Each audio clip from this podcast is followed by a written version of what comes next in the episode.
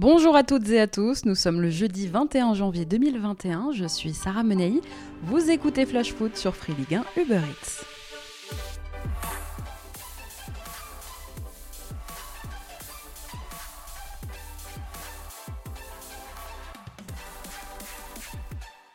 Alors vous voyez, on en parlait hier, les gros réussissent à ce RC Lens qui fait une belle saison jusqu'ici. Enfin, si on considère toujours aujourd'hui que Marseille est un gros du championnat, à voir la prestation qu'ils nous ont proposée hier, on se pose la question sérieusement. Attention, le nom sur le papier, oui, bien sûr, l'historique aussi, mais alors dans le jeu actuel, à qui fait-elle encore peur, cette équipe?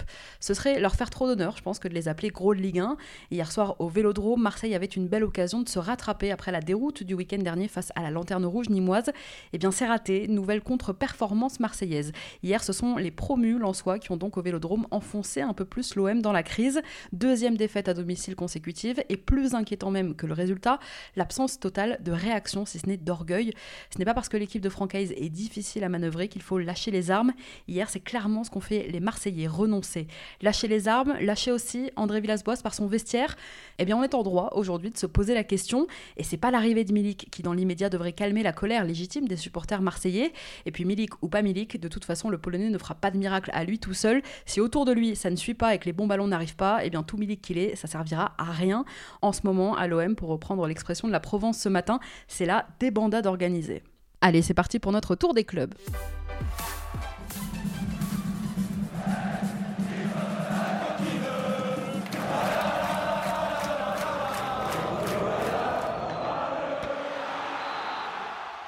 Et on commence par Angers, touché à la cuisse et forfait samedi dernier contre Paris. Thomas Mangani a retrouvé hier le chemin de l'entraînement collectif. Le milieu angevin postule à une place de titulaire pour le déplacement du SCO à Bordeaux dimanche. Gros coup dur en revanche pour les Girondins justement puisqu'on a appris hier la grosse blessure d'Otavio.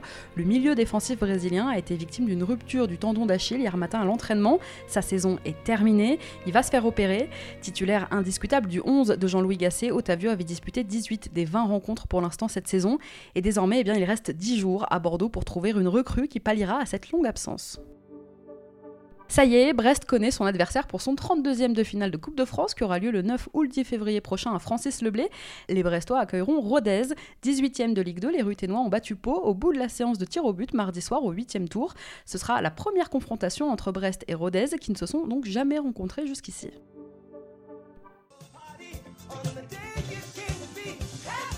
Allez, au Lakers, semaine anniversaire pour le DFCO. Dimanche, le club qui accueillera Strasbourg disputera son 200e match en première division. Et si la saison est rude, c'est le moins qu'on puisse dire pour les Dijonais, eh il ne faut pas oublier quand même que leur parcours est assez incroyable. Monté en Ligue 1 en 2011, 13 années seulement après sa naissance, le club a joué 4 saisons en Ligue 2 avant de remonter en Ligue 1 en 2016. Dimanche à Gaston Girard, au cœur d'une cinquième saison consécutive en première division, Dijon jouera son 200e match de Ligue 1, un anniversaire que le DFCO fêtera malheureusement sans son public. Avec cette victoire hier soir face à l'OM, Lens fait une belle remontée au classement et passe aujourd'hui de la 10e à la 7e place à 5 petits points de la 4e. Et oui, pour l'instant, le promu et ses 46 millions d'euros de budget fait mieux que Bordeaux, Saint-Etienne ou même que l'OGC Nice d'Ineos. Après Burak Yilmaz, Youssouf Yazice et Zeki Çelik, le LOSC aurait une nouvelle fois le regard tourné vers la Turquie. Les Dogs seraient ces dernières semaines entrés en contact avec Bursaspor pour leur jeune pépite Ali Akman.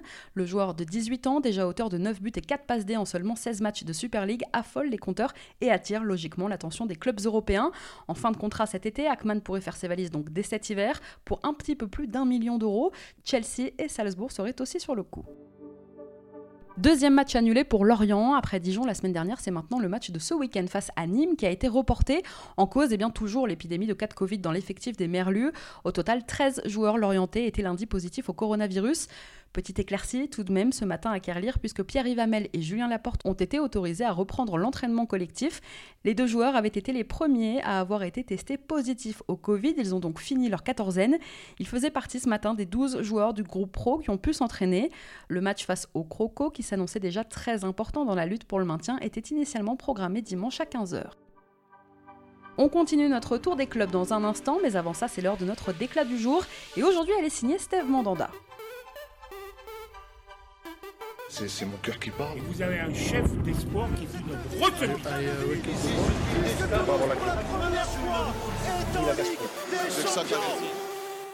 Euh, On a énormément parlé, on a énormément crié. Il y a eu pas mal de choses aussi de dites dans le, dans le vestiaire pour pas une grosse réaction. Donc voilà, il y a, je pense, beaucoup de, choses à, changer au sein, au sein du club quand on est joueur de, l'Olympique de Marseille, on doit être capable d'avoir du caractère, d'avoir, d'assumer, de, montrer autre chose que ce qu'on a montré sur ces deux derniers matchs.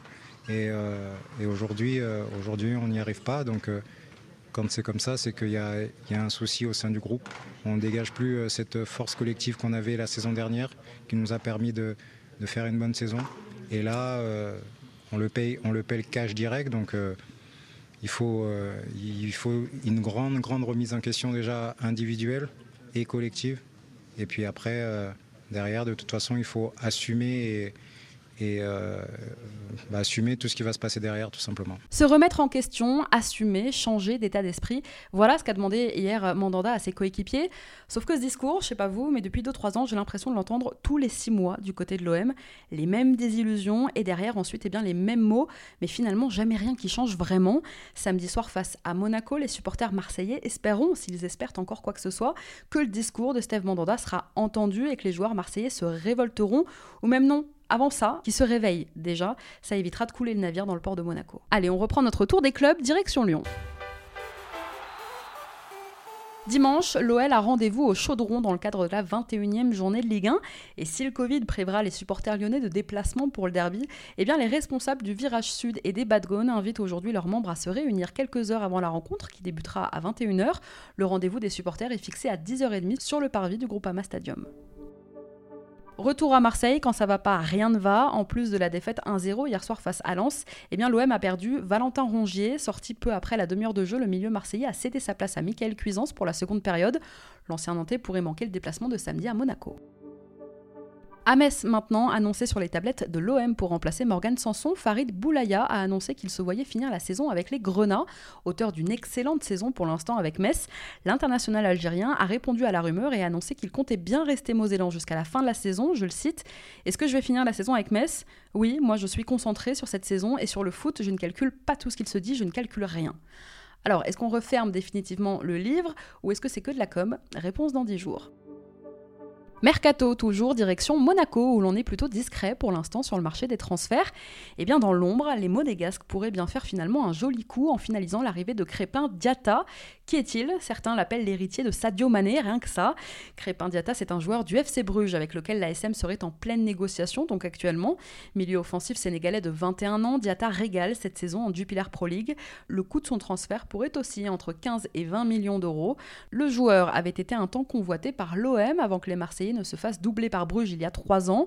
Si le transfert va à son terme, l'ancien nommé au Golden Boy 2019 devrait remplacer numériquement Henri Onyekuru dans l'effectif de Niko Kovac, puisque le milieu offensif nigérien est lui attendu du côté de Galatasaray. À Montpellier, avant de penser à dépenser, on pense à économiser. Les discussions autour des réductions de salaire des joueurs montpelliérains se passent bien. Je vous en parlais la semaine dernière, ce sont des négociations qui se font club par club, au cas par cas, joueur par joueur. Et eh bien aujourd'hui, le président du MHSC, Laurent Nicolin, s'est dit agréablement surpris par les nombreuses réponses positives reçues de la part de ses joueurs à la demande donc d'un effort financier dans cette période difficile. Dans les colonnes du Midi Libre aujourd'hui, il a déclaré Je ne doutais pas d'eux, mais je suis agréablement surpris. Dans l'esprit, ils sont là. Alors bravo aux joueurs montpelliérains. Et en attendant, eh bien, gros coup dur pour Michel Derzakarian qui, à 24 heures du déplacement à Paris, a perdu Andy Delors. Touché ce matin aux ischios à l'entraînement, l'attaquant montpelliérain passera une IRM demain et sera donc forfait pour le match face au PSG prévu demain soir. Vu la passe difficile que traverse le MHSC sur le terrain en ce moment, ils avaient bien besoin de lui. Deux ans déjà, deux ans qu'Emiliano Sala nous a quittés dans le crash de son avion qui devait relier Nantes à Cardiff. Alors son nom n'a pas été oublié, deux ans après, le souvenir d'Emmy est toujours intact et la bataille juridique et financière entre le FC Nantes et Cardiff est-elle loin d'être terminée? Alors qu'au Royaume-Uni, un homme soupçonné d'avoir joué le rôle d'intermédiaire pour organiser ce vol devrait être jugé en octobre prochain. Eh bien le bras de fer opposant Nantes à Cardiff se poursuit. Il y a un an, Cardiff déposait plainte contre X à Nantes pour faire la lumière sur le transfert et la mort de Salah, ciblant en particulier un homme, le président des Canaries, Valdemar Kita. Objectif, déterminer le rôle des intermédiaires dans ce dossier et l'implication exacte du FC Nantes dans la logistique du vol. De son côté, les Canaries réclament toujours le paiement du transfert, soit 17 millions d'euros. En septembre 2019, la FIFA avait donné raison à Nantes et ordonné le paiement d'une première tranche de 6 millions d'euros, mais Cardiff a saisi le TAS, le tribunal arbitral du sport. L'audience pourrait avoir lieu au printemps 2021.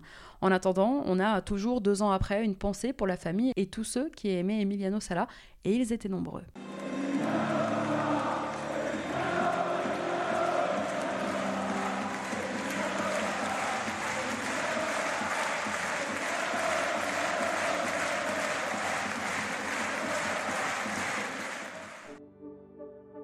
Les supporters niçois se révoltent. Une grosse cinquantaine de supporters s'est rendue hier soir au centre d'entraînement des Aiglons pour exprimer sa colère après la série de mauvais résultats en cours. Pour rappel, Nice 14e aujourd'hui au classement n'a gagné qu'un seul de ses 14 derniers matchs, toutes compétitions confondues et a subi dimanche dernier à domicile en Ligue 1 un large revers 3-0 contre Bordeaux. Le départ de Patrick Vieira et l'arrivée d'Adrian Urcea sur le banc n'a pas vraiment inversé la dynamique. Alors hier, les supporters niçois ont rencontré le staff, mais aussi Julien Fournier, le directeur du football Ineos. Et côté joueurs, eh bien, ce sont Amine Gouiri et Stanley Nsoki qui ont également échangé avec eux. On reprend notre tour des clubs dans un instant, mais avant ça, on est jeudi, et le jeudi, on se cultive.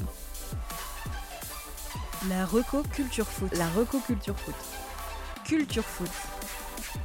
La rubrique culture cette semaine, elle est sponsorisée par Paul Lannes, le Brestois. Le 1er février, on retrouvera le joueur sur un autre terrain, celui de l'écriture. Quoi de plus logique pour un fils d'éditeur?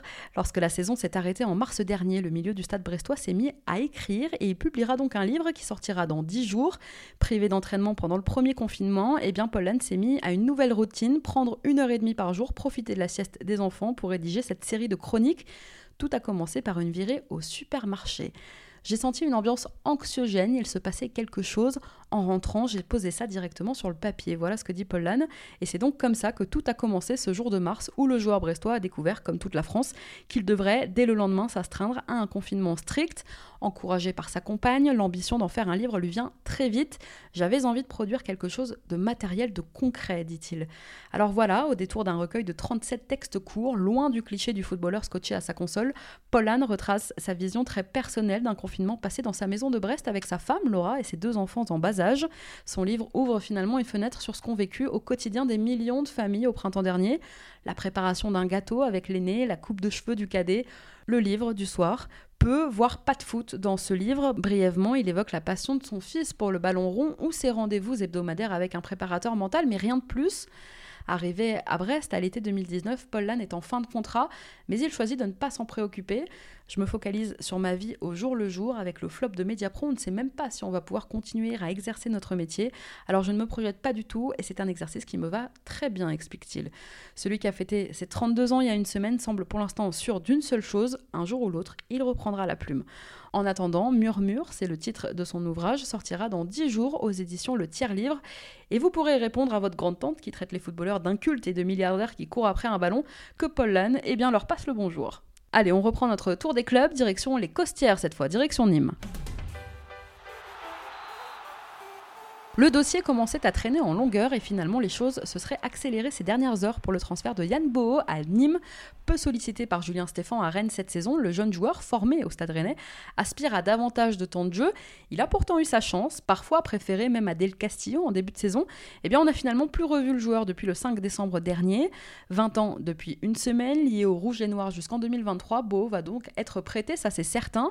Et aujourd'hui, un accord aurait été trouvé entre le joueur et les Crocos, mais pas encore entre Rennes et À Paris, alors que Mauricio Pochettino est toujours à l'isolement en raison du Covid, Thilo Kerrer a lui repris le chemin de l'entraînement cette semaine, Rafinha aussi de retour, et finalement seul Colin Dagba qui avait été testé positif au Covid n'a pas encore repris.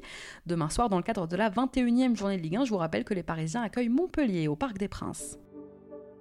À Rennes, Fetou Mawassa n'oublie pas d'où il vient. Après avoir déjà aidé un hôpital d'Argenteuil en juillet dernier en pleine crise sanitaire, eh bien cette semaine, Mawassa a tendu la main à son ancien collège. Le Rennais lui a offert des tablettes qui serviront aux élèves dans l'objectif de réduire la fracture numérique pour les jeunes de sa ville. 136 tablettes et une trentaine de moyens de connexion à Internet pour des élèves du collège Eugénie Coton d'Argenteuil, établissement que le joueur avait donc fréquenté entre 2009 et 2012. Un très joli geste. À Saint-Etienne, une bonne nouvelle pour Claude Puel. À trois jours du derby contre Lyon, l'entraîneur des Verts a pu enregistrer le retour de Romain Amouma à l'entraînement. Premier joueur stéphanois à avoir été infecté au coronavirus, Timothée Kolodjejak pourrait lui imiter aussi Amouma. Pareil pour Denis Bouanga et Zeidou Youssouf. Pour Charles Abi, en revanche, ça semble plus compliqué et trop court pour dimanche soir. Bonne nouvelle aussi à Strasbourg, il s'était gravement blessé mi-juillet au tendon d'Achille. Le gardien du Racing, Matt Sels, a fait cette semaine son retour à l'entraînement collectif. Une excellente nouvelle pour Thierry Loret qui récupère là son titulaire au poste, alors que son remplaçant, Eiji Kawashima, a ces derniers mois assuré l'intérim, parfois non sans difficulté. Merci à tous d'avoir été avec nous, c'était Sarah Menei. Vous écoutiez Flash Foot, on se retrouve demain, je vous dirai tout ce qu'il faut savoir de la 21e journée de Ligue 1 qui vous attend.